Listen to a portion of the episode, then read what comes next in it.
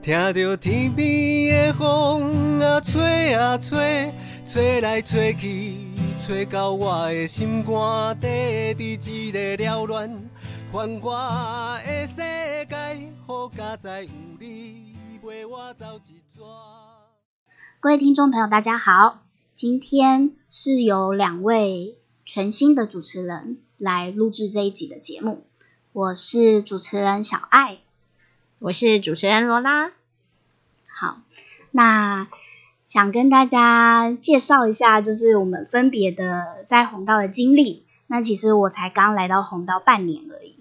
那我其实来到红道将就是即将要满九年，对，所以我们今天一位是资深员工罗拉，然后一位是之前员工小爱。嗯，小爱，你觉得“之前”这个词儿好吗？它有双关意义哟。嗯，哦哦，我不是那意思。对，那应该说这样怎么说比较好？菜鸟员工，嗯，新或者是新生代员工，对，新人员工，对，新鲜人。好，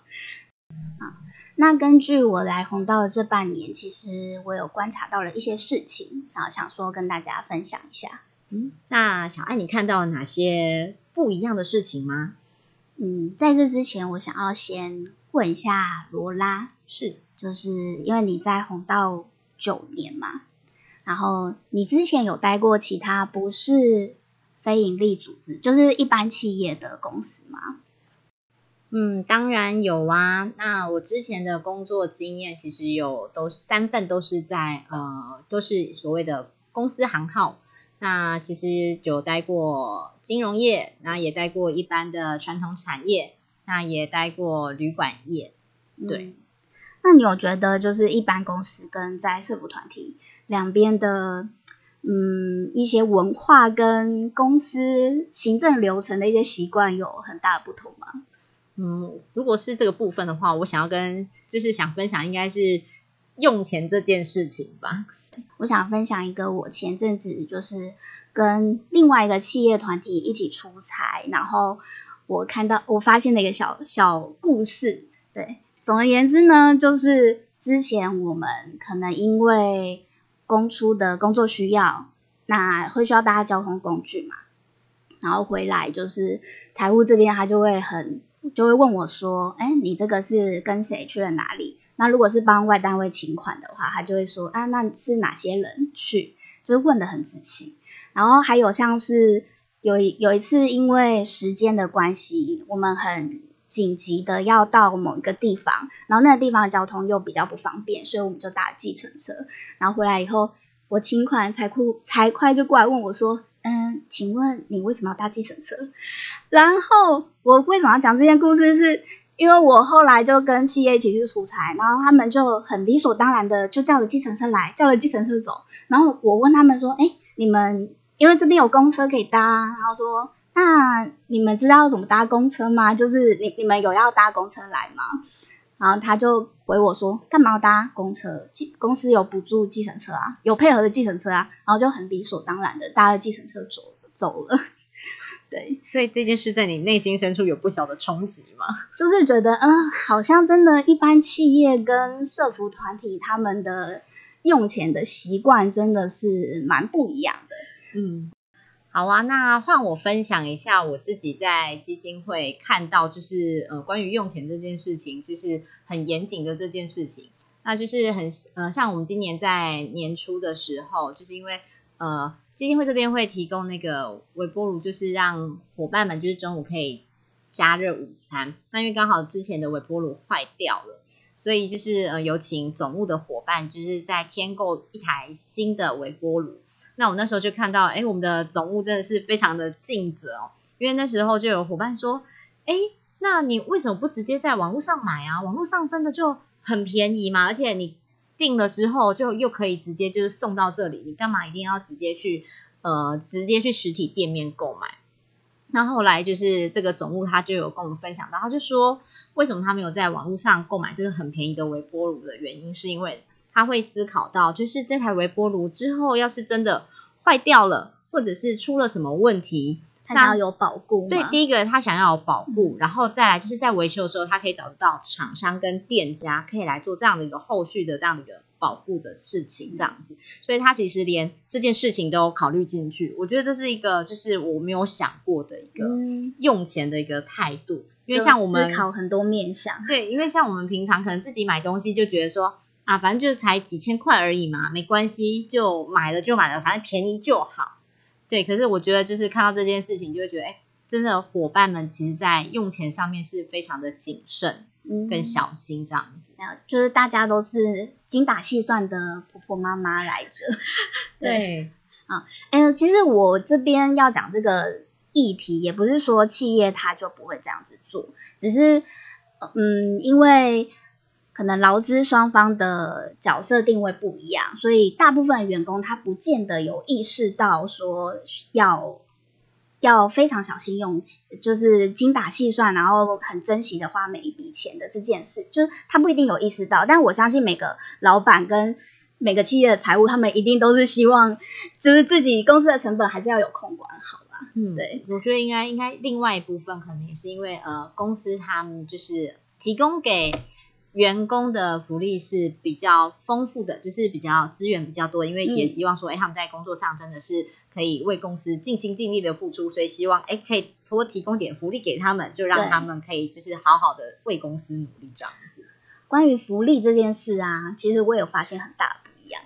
发现了什么事情？感觉好可怕。没有，就是其实在，呃一般公司都会成立服委会嘛，对，然后我错。们要缴员工福利金。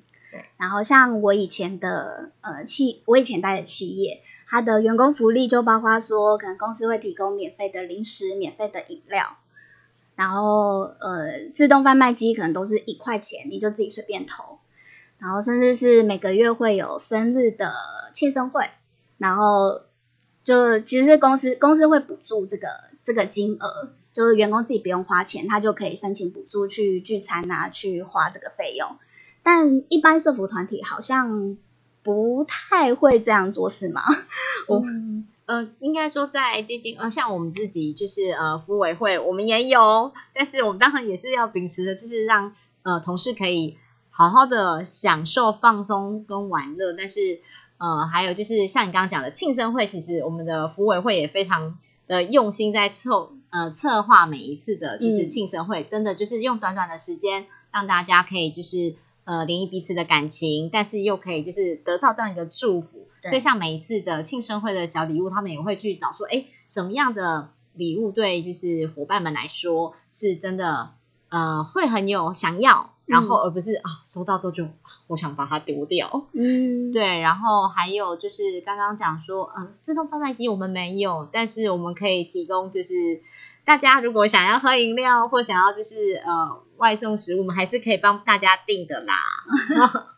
就是还是试图想要呃圆满一下员工福利的这件事情。对，好，那我要再说一个，就我来这边我接收到的一个最大的冲击，其实还不是用钱这件事哦，但用钱的用钱这件事已经算是蛮冲击了，但有一个最大的冲击是，我来基金会来红道以后，我要定期的大扫除跟当值日生。嗯，我我先分享，其实我刚来的时候，我也有一点憧憬，想说哈，我们要扫地哦，啊，我们要当值日生哦，，对，而且你知道，我平常是在家不太会做家事的人，然后个好机会可以锻炼一下。对，然后我就我就来这边之后啊，我拖把也会用了，我，然后我也就是开始会知道这些扫除工具怎么使用，然后呃要怎么这样讲，这样一说是会以为我家很脏，其实还好，我就是简单 扫一扫。可是对，就是比较比较少机会可以用到那个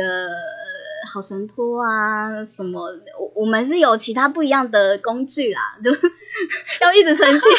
要一直没有没有，相信你家很干净的。那我觉得其实应该说一部分基金会就是会请伙伴们自己担任这样的一个值日生或打扫。我觉得其实另一个部分是说，就是除了刚刚说训练你就是不要变成生活白痴，生活技能都可以嗯增加之外，另外一个部分我觉得就是很简单的，就是自己的工作环境自己维护。对，因为我觉得你这样才会，就是你自己想要什么样的工作环境，大家都会希望说，哦，我自己的呃上班的地方是干净舒服的嘛。对可是这个都是靠大家去维护。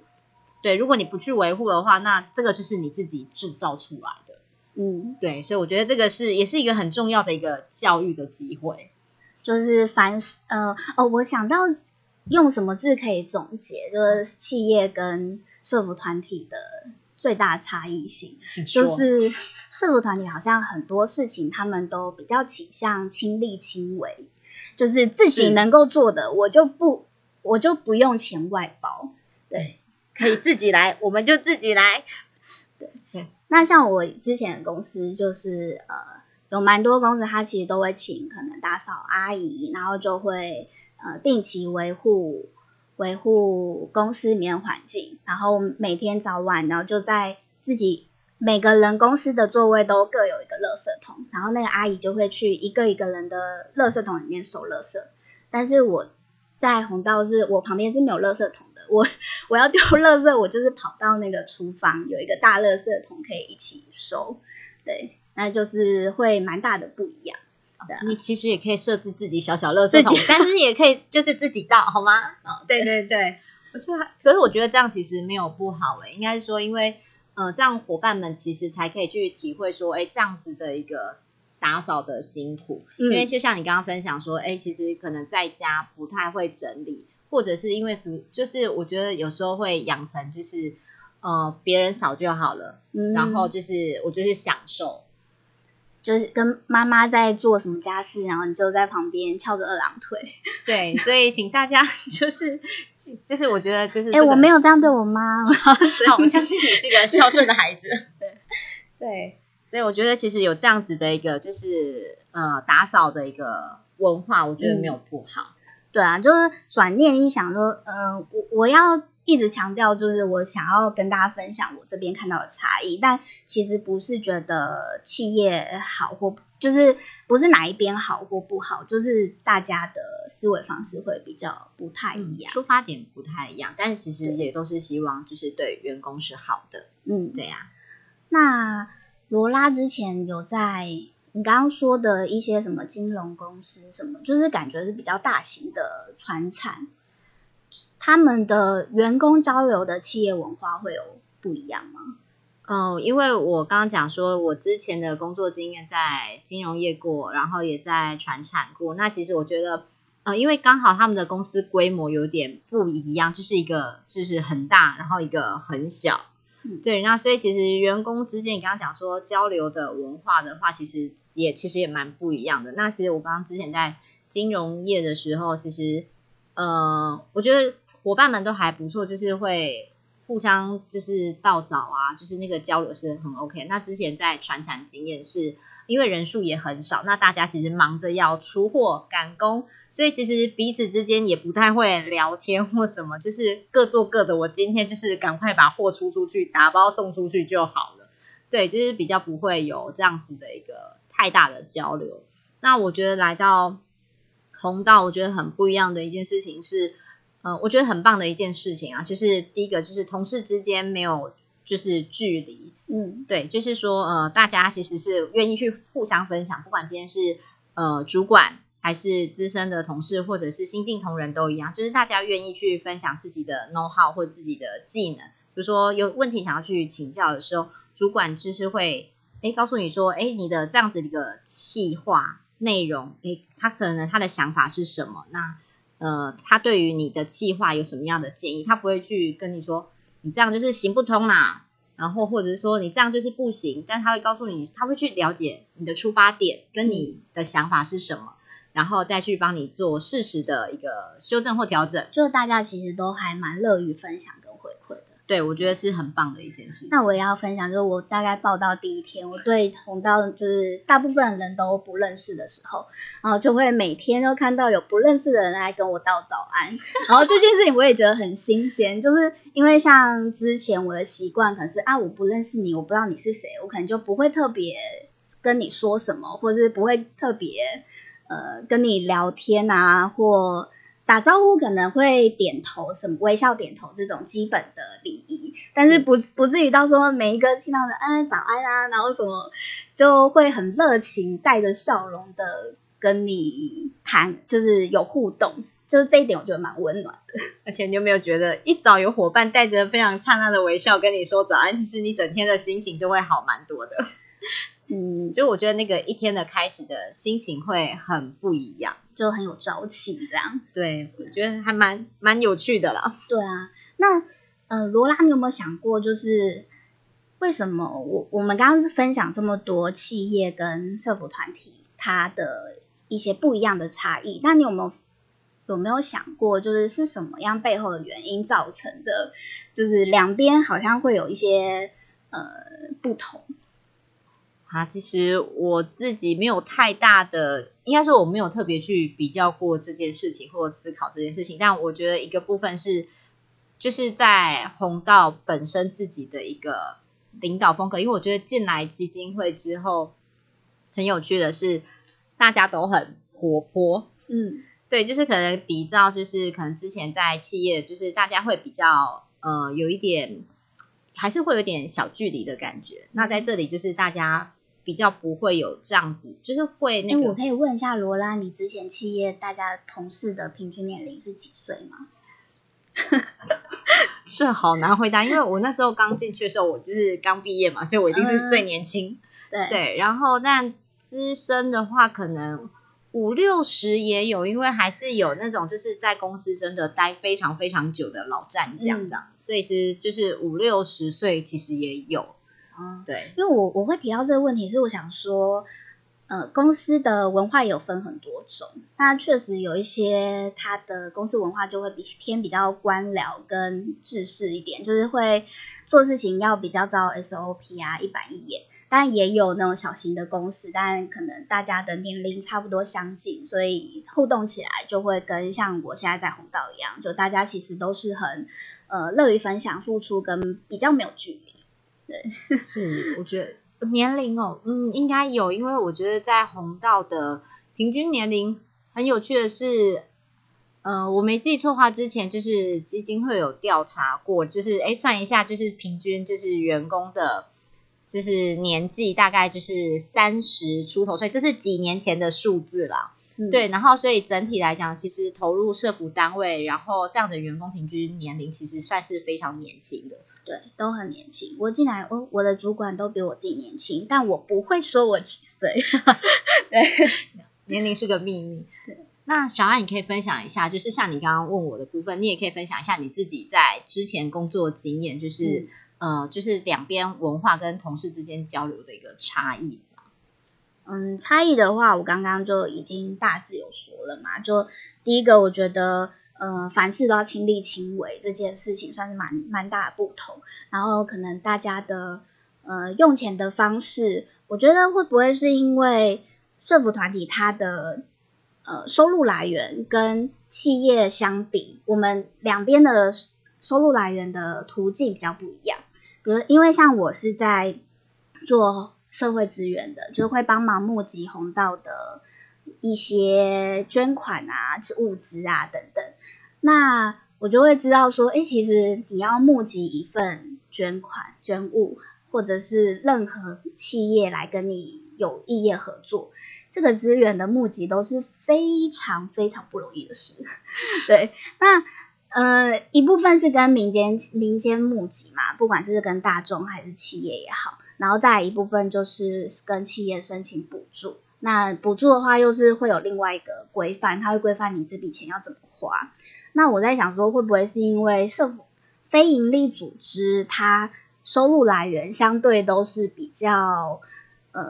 搓。筹措比较不易，它不像企业一样，它是公司是自己赚自己花，那它就比较，反正我都是花我自己赚的钱，它比较不会有那种，嗯，要对社会大众责性的一个一个限制，像要说要说限制吗？要要怎么一个责任？对，一个责任，就比较不会有这种责性的的呃需要在。所以在企业在使用钱上面，就比较可以针对是呃放在可能员工福利啊，或者是放在回馈股东上面，这样了解。因为其实像刚刚小爱其实提到说，哎，择性的这个部分，其实在社务团体真的是因为一就是一分一毫，真的得之不易。对，就是像刚刚讲说，来自社会大众，来自跟企业募款，那甚至是呃跟就是政府就是申请补助这些事情，所以因为得之不易，所以呃在对于就是嗯社会大众，应该说我们就是要做到让。社会大众、政政府、企业来信任我们，然后证实说，哎，我们其实是一个嗯优良的一个团体，真的有把每一分钱都花在刀口上，就我们木来的钱都没有乱花的。对，没有错。对，所以其实我们在对外的责信部分，其实有蛮多工作要、蛮多功课要做的。嗯，比如说，哎，我们需要每年去在呃我们自己的官网上面去公开说，哎，我们自己的。呃，明年度要花的钱，跟比如说这这年度已经结束了，那我们这年度我们花了多少钱？嗯，那就是分别用在哪些地方，要去跟社会大众去交代说，哎，我们是真的把这个钱真的好好的用在这些地方，而且就是一个透明化，让民众可以看得到，对于我们觉得很放心跟很安心。对，哎，让让我刚刚忽然让我想到一个画面，就是。公司行号企业他们不是会有什么股东大会吗？就是是不是他们也要有像这样子呃规划明年度的预算啊？然后他们的今年的收入业绩是多少，盈余是多少，然后钱花在哪里的的一些这个资料。只是企业是不是都比较是对股东交代，他不会需要到对社会大众。公司行号我真的就比较不清楚，但是我确定是在呃红道这边，因为我自己的业务的关系，所以其实刚刚讲说就是嗯我明年度要花的钱要花多少钱，花在哪些地方，跟我今年度已经结束了，我花了多少钱花在哪些地方，这个是必须要公开的，而且这个是需要对于我们自己的呃主管单位，就是卫福部设家属。我们需要每年缴交这样子的一个报告，去让他们审核通过。那通过之后，然后我们把它公告在官网上，所以其实是有由我们自己的主管单位去把关过后，然后再就是公开在官网上。那另外一个部分是我们基本上也会把这些资料，就是经过董事会审核，所以审核没有问题，我们才会在网上呈报给主管机关这样子。嗯，对，就是一份资料。然后会经过层层的把关，然后最后要呃公诸于世，对，公诸于世。呃，这个目的是为了让社会大众信任，说红道是一个呃负责任，然后确实有在专专注于服务上的组织嘛，就是取得社会的信任，让社会观感比较好。嗯。社会观感比较好，应该是，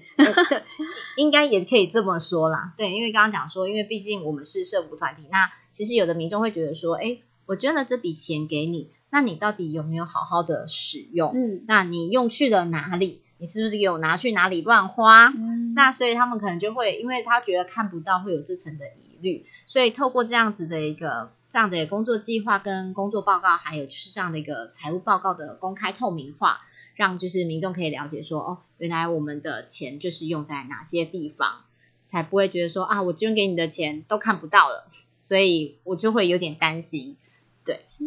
那你觉得，嗯，告诉民众说我们的钱都用去哪里，民众是会看到是会最满意的，就是他们觉得对你这样子才是有用在该用的地方。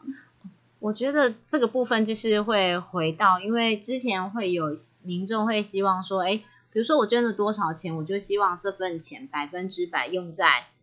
长辈服务上面，然后可能就会担心说，哎，我们在人事费用这件事情就是花的太凶，嗯，但是可能也要跟大家说，就是如果要做好这个助老服务，就真的需要有这样子一个人力，然后导入这样子的一个。专业的技能跟资源，才有办法去将这个助老服务做到最好。嗯，这个是我们的希望，对，期待。对，哎，我这这样说，这样说，其实我不是抱怨红道的意思，我只是指出一个事实，就是确实我因为我之前在其他公司工作，然后可能也是因为年资的关系啦，就有累积了一些那个。薪水会每年调整嘛，所以有累累积了一些年资，等同于你的薪资也会比较高。然后一来到红道之后，其实我的薪水马上就减了很多哎。对，然后我还记得，就是我那时候就马上也去跟我其他在非营利组织的朋友聊聊天，然后我就说，嗯，你们。是不是大家的社服产业都普遍不高兴？我不好意思讲，是这样吗？对，就是，嗯，是是不是就大家的薪水好像都相对起来比较克制一点？我是一直在斟酌我的用词。好，那就是回馈刚刚小爱讲的这个部分啊，其实，在薪资的部分啊，那其实我们就是在不违反劳基法的原则之下，然后就是呃。就是还有就是考虑考考量这个就是员工他本身的一个经历，然后去讨论出，哎，其实双方都可以就是合理的接受的合理的这样一个薪资。那另外一个是想要回馈给小爱的部分，说，哎，其实刚刚讲说，呃，员工在这里工作啊，其实除了薪资之外，其实我们更注注重的应该是说，这个员工在这个产业，在这个。基金会里面到底有没有幸福感这件事情？因为就像我的主管跟我说的，他说就是其实我们就是把幸福带给人的这样的一个服务的一个产业。可是如果你自己的员工都不幸福的话，那你又怎么样去把这个幸福带给其他人呢？所以其实，在薪资的部分，其实呃基金会里面也重视，更重视的其实是人的关怀。那就是可以举例给小爱，让小爱知道一下。我想要听例。好，就是我知道你想听例子，就是可以回馈给小孩，就是像比如说之前啊，就是呃我们在员工就是呃比如说当就是主管发现说，哎其实呃这个员工可能最近身心有一些不太舒服的状况之下，其实他们会去深入的去了解这个员工到底发生了什么事情。那后来其实发现说，哎其实他可能最近真的是状况不是很好，时候他其实会主动去鼓励说，哎这个伙伴说，那呃你要不要就是。先休息一阵子，就是当自己的身心都已经修复好了之后，那我们再回来工作岗位上。那在他留停的这段期间，其实伙伴跟伙伴之间其实是愿意去互相 cover 跟支援的。那我想要提一个问题，就是呃，之前我有同事呃在其他公司工作的时候，我有同事他可能就因为他想要。嗯，短期放松身心，然后加上他可能有一点进修的需求，所以他就想要跟公司提说，他想要留留停可能三个月，然后他这中间他就是会出会去做一些可能呃，因为他是摄影师啦，所以他可能会去做呃出国的一些研习跟兼放松身放松身心的这样子的。活动，然后跟公司申请留停。那想说，如果是像这样的例子，因为后来我们我们公司就是不让他这样做，所以他就提离职了。对对，那如果是换成在红道，如果员工有一些想要嗯留职停薪去做一些进修，或者是他就像你刚刚说的，他真的是一些身心状况什么，他需要暂时休息一段时间。你的意思是说，他们都可以，就是红道都可以让员工有这样子工作的弹性在吗？嗯，像呃，说回馈小孩，其实像之前我自己的部门的伙伴，就是同也是同事，然后他就呃那时候他其实有想要做像刚刚讲的短期的一个进修，然后或者是让自己身心放松的这样子的一个规划。那后来其实他跟主管讨论过后，其实主管也觉得，哎，其实他真的有这个需要，因为他其实已经就是比如说，哎，工作就是那个弹性已经疲乏了，嗯，然后他觉得他其实是需要这样的一个放松，所以后来其实也真的有让他就是办理这样的一个流停，然后让他好好的去放松，然后充个电再回来工作岗位上继续冲刺。大概多久啊？我没记错的话，大概一个月有吧？哦，对，所以是有的。那另外还有可以放松到，对对对。然后另外提到就是还有就是，我觉得呃，其实我呃，应该说红道其实也蛮倾听就是员工的心声，所以其实，在嗯今年度开始，其实我们有一个就是所谓的一个向上的一个回馈机制，就是不管你的主管在，就是你的直属主管在带领你的时候，你可能会有一些可能觉得呃，希望可以对他更好的建议。或者是说，哎，可能有哪些觉得，哎，你觉得主管觉得很好，做的很好部分，你想要鼓励他，那你其实就是可以透过这样的写过，对，就是这样一个秘密的，就是这样的一个信函，它其实是会提报给更上层的主管，然后就是让就是主管去看见说，哎，这样子的一个需求跟这样的一个回馈跟建议，对，然后也会就是如果是有这样子的需要，请主管就是调整的地方，还是会再请就是这样的一个。高层主管来跟我们自己的主管去做这样的一个沟通，然后去做一个共同讨论跟修正。那我想知道一下，小爱其实有写 这样子的回我我讲具体一点好了，就是呃那个时候向上回馈的这东西，就是我上面的主管是组长，然后组长在上面是处长，然后向上回馈就是我把我想要回馈，就是我想要回馈给组长的建议，或是不管是。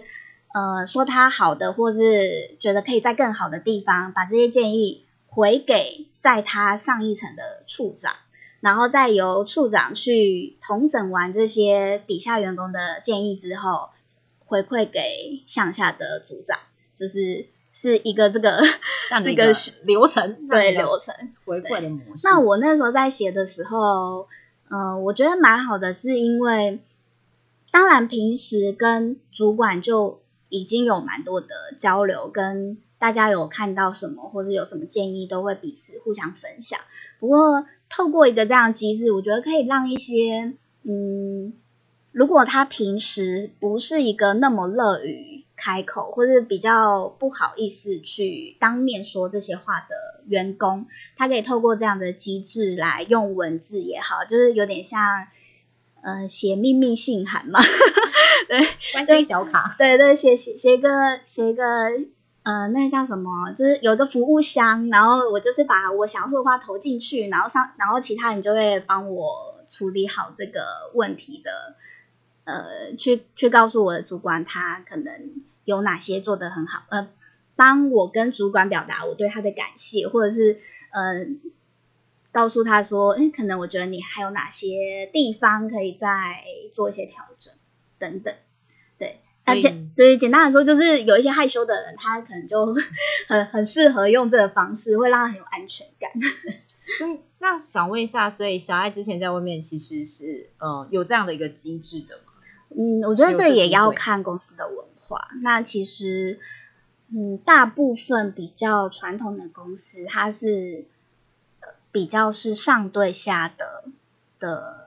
威严会比较重，我觉得跟时代也可能有关系吧。因为以前的时代，大家不管是我们父母那一辈，或是上一辈的成立的公司，他们都比较习惯是用上对下，然后统治，或者是嗯，真的是主管的思维，我就是要管理下面的人，所以他会有一种是从上到下的管理方式。但后来一些比较年轻的公司文化，或者是比较美式的文化，它倡导的反而是一种嗯平行组织，就是我可能跟上层、上下层的关系阶层没有那么明显。那我有很多事情的话，我是可以快速的回报跟享有回馈。对，所以我觉得也是看每个公司的文化不一样。然后像我的个性，我就是非常。非常受不了高压 统治的人，对，所以进来应该是有有有如鱼得水的感觉吧？就包括我之前的公司，还有现在的基金会，对，相较起来文化都是比较，嗯，没有阶层感，没有那么明显的，然后也不会说，因为你怕得罪主管，你就很多事情不敢说，就可以大家都。很敞开心、开放的、勇敢交流的这一点，我觉得是蛮让人待，就是会觉得待在这间企业里面，或是环嗯职场环境里面是很幸福的。我也要回馈一下，因为我觉得我的主管就是非常的开放的，就是你只要有任何的问题，或者是你先不管这个问题再小，就是其实你只要有困扰，你都可以去跟他讨论你现在遇到什么样的瓶颈，那他其实也会。呃，去分析出这个问题，就是非常快速的给予你回馈，然后你就觉得哦，我好像有一个明路跟明灯的感觉，嗯，对，所以我觉得其实在这里就是平行组织对我自己来讲，我会觉得就是像刚刚讲，就是沟通比较没有障碍，而且在你需要的时候，它其实就这个资源是这个呃不是资源是支援，这个支援是永远都在你后面 support 你。我觉得这个是一个很棒的一个工作环境，而且也可以跟开主管玩玩笑啊，对，唱唱主管啊，没没有，你好大逆不道，没有，我们还是很注重职场礼仪的，我们不会呛主管，我们只会怎么说，开开小玩笑，对，主管的心胸都是很开放的哦，对啊，那。也想问一下小艾，就是说，那你进来，呃，应该说你自己也进来，就是呃半年多了，对，那就是呃，你有没有觉得，就是你自己进来之后，发现就是基金会跟就是可能非呃跟盈利组织会有些不一样的地方，然后那你会不会期待说，哎，其实呃听众就是今天不管听众是谁，就是你会期待说，哎，就是他们对于你的工作，或是对于这个基金会有什么样子的一个更进步的理解或认识吗？这个问题好深奥。可是，呃，我我在回答这个问题之前，我可以分享一下我在红道之前的工作。它其实算是一家公司的 CSR，所以，嗯，CSR 就是。一个企业，他们要做企业社会责任，所以他就会有一些，不管是政策，不管是捐钱啊，或者是他用他的企业的技术来去帮助社会上的弱势团体来做公益，就对了。呃，简单来说，企业做公益，好。然后那个时候呢，我们有办了一个讲座，然后这个讲座是跟全国的社工工会合作，然后其实我们就是要倡导说。社工的劳权这件事，对，就是因为我们有观察到大部分社会大众的观感，呃，或者是说简单一简简单一点讲，就是捐款者他们会倾向捐一些看起来很可怜的，然后很很需要帮助的，而且是希望他们的钱是真的用在。帮助这些个案上，但举例来说好了，嗯，可能某一个家庭他的小孩没饭吃，没饭吃，那捐款者就会希望他捐的这些钱是只限定用在我买饭给他吃的这个饭，对，就嗯，我我这样解，不知道罗拉有没有？懂我要说什么？我理解。对，那我也要哦，就是关于这件事情，其实我也想分享给小爱，是因为呃，前阵其实应该说，我进来基金会这么就是这么久，然后其实有接过不少的电话，就是会有嗯捐款的民众会希望说，哎，我真的我的钱就是真的就是要花在这个服务上面，或者是这个物资上面，就像刚刚讲的。那可是，就是我们可能要思考这个背后的一件事情，就是我要服务这个家庭，就像刚刚讲，我要送这个饭给他，那饭从哪里来？对，然后谁送饭给他？对，就是这些其实服务都是环环相扣，就是这个家庭他要得到这样子的一个福气，它是环环相扣的。我需要有人来做便当，我需要有人来送便当，那其实这些也都是必必须要的一个支出。嗯。对，所以我觉得这个是呃很多民众他们没有想到的一件事情，嗯，就是嗯，但我觉得也嗯，应该说，其实站在我之前还没有那么了解社服团体的，就是社服产业的时候，我也会是有一种观念，就是我钱就是要用来帮助最急最穷的人，然后就会觉得这样子我才是呃真的应该说。我我才可以相信你们真的是有把钱用在这些需要帮助的人上面。那我进来社服产业之后，我慢慢发现几件事情，就是第一个是，嗯，大家会比较有意愿帮的是这种急难救助类型的嘛？我就是生活很困苦，然后所以他是满足 马斯洛 马斯洛社会理论里面的第金字金字塔的第一层，就是生生存对生存的需求。那可能就是他有没有吃饭，然后有没有穿得好，然后嗯，有一些人会渐渐的在关注更上层的。东西，比如说，嗯，我举一个最简单的例子好了，一个家为什么他会穷，他会没有饭吃，可能是因为里面的人他没有工作能力。那没有工作能力的这件事情，它会有很多背后的 原因。那我觉得助人工作之所以专业的地方，就是他要去找到背后的原因，然后他会去针对。这个人没有工作的这个问题，来帮他想解决的方式，比如说就要帮他美合更多的就业机会，或者是他真的没有什么工作技能，那我们就要有人去介入来培育他的工作技能，对啊。那如果呃像这样的例子回归到红道的服务，罗拉有什么例子可以跟跟我们这边分享吗？好啊，那我这边其实可以跟小爱分享一个，就是我们实际服务的故事。然后其实就是有一个，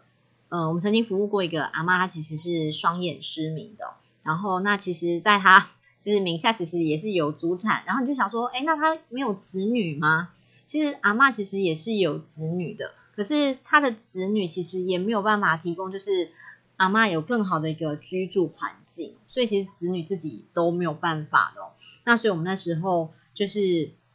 我们刚刚就想说，哎，其实阿妈这样，其实，在社会上，她就是所谓的边缘户，她其实没有办法申请到